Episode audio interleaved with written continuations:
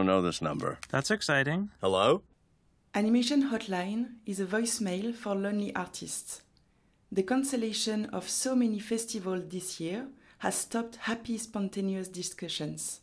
I wanted to hear and share news from those animation creators, giving them the opportunity to leave a message without any pressure.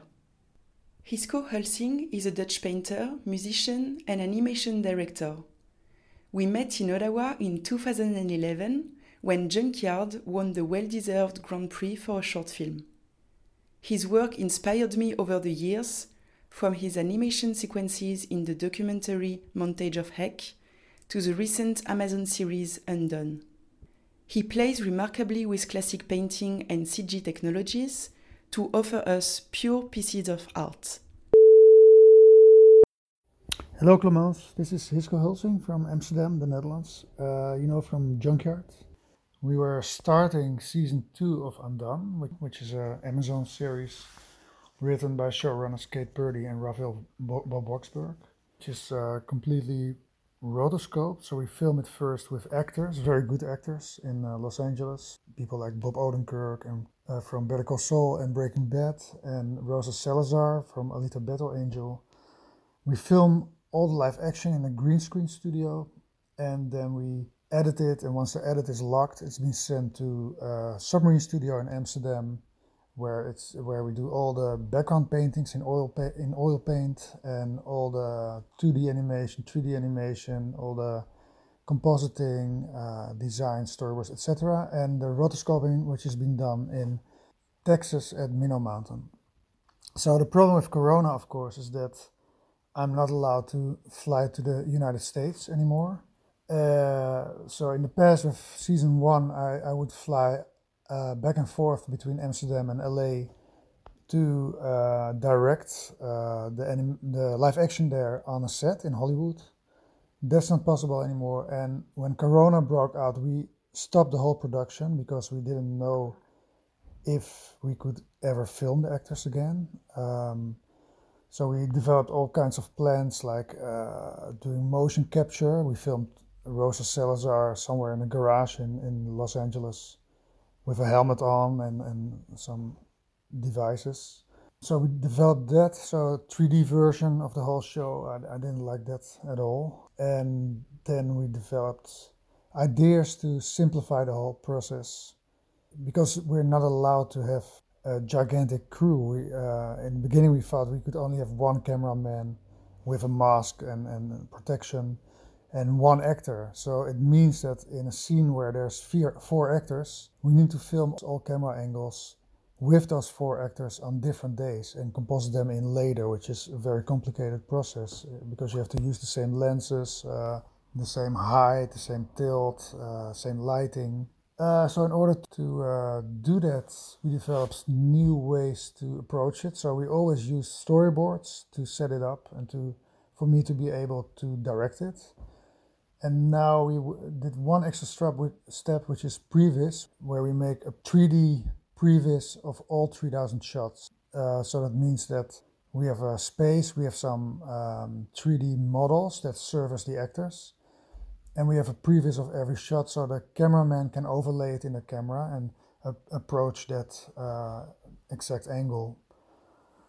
So that's how we do it now. I'm, I'm directing it from my little studio in Amsterdam uh, with five screens before me. Uh, so and, and a zoom connection. So I see uh, camera A, camera B. I see the composite shots, the previs, the storyboards, and I work together with the, a small crew in Los Angeles and with the writers and with the producers, and it's all per Zoom now. And the hard thing about it is that it's um, there's a nine-hour time difference between Los Angeles and uh, Amsterdam. So it means that like f- last Friday I was directing till three in the night, and uh, that's my life now. So it's um, very tough. It's tough for everyone, I think, to do all those things per Zoom. It's very tiring. And it's very hard for the crew because they have a very small crew on the set and they have to do much more themselves. Uh, the good thing is that it forced us to organize it even better. So now it's sort of it's even more an oiled machine, I would say, than season one. So that's how my life is right now, and we will we are starting the, the whole production now over two continents, so United States and uh, the Netherlands, so Europe.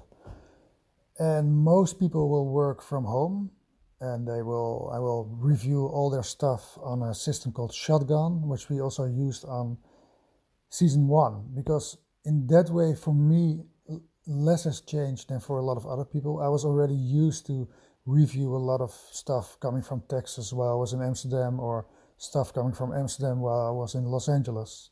So for me, I was I was used working on distance. It's just that now I'm on Zoom for 60 hours a week, which is not uh, a hobby, and it gives me heartburn. This might sound a bit depressing. it is not. It is. I, I enjoy the fact that we we are making a beautiful series again, and uh, and I'm very uh, confident that we will succeed. So, as an addition, what I'm curious about is that, as for instance, there are three uh, digital painters from Undone who made their own film called uh, Pilar, and they worked on it for five years, uh, painting every frame with with paint, real paint on canvas. And their film is now uh, premiering on the Toronto International Film Festival. So it will start its festival season. It's a beautiful film. And I'm wondering like how it is now with Corona because one of the nice things of making a short film is uh, one of the rewards is being able to go to a lot of festivals all over the world, you know, see other films, meet other people, and now they made a film and they're sort of stuck at home, which I think is sort of sad for a new generation of filmmakers. And I would be interested to hear what their experiences are about this corona time when, when they are releasing a, a new film that they worked on for five years. Okay, bye bye.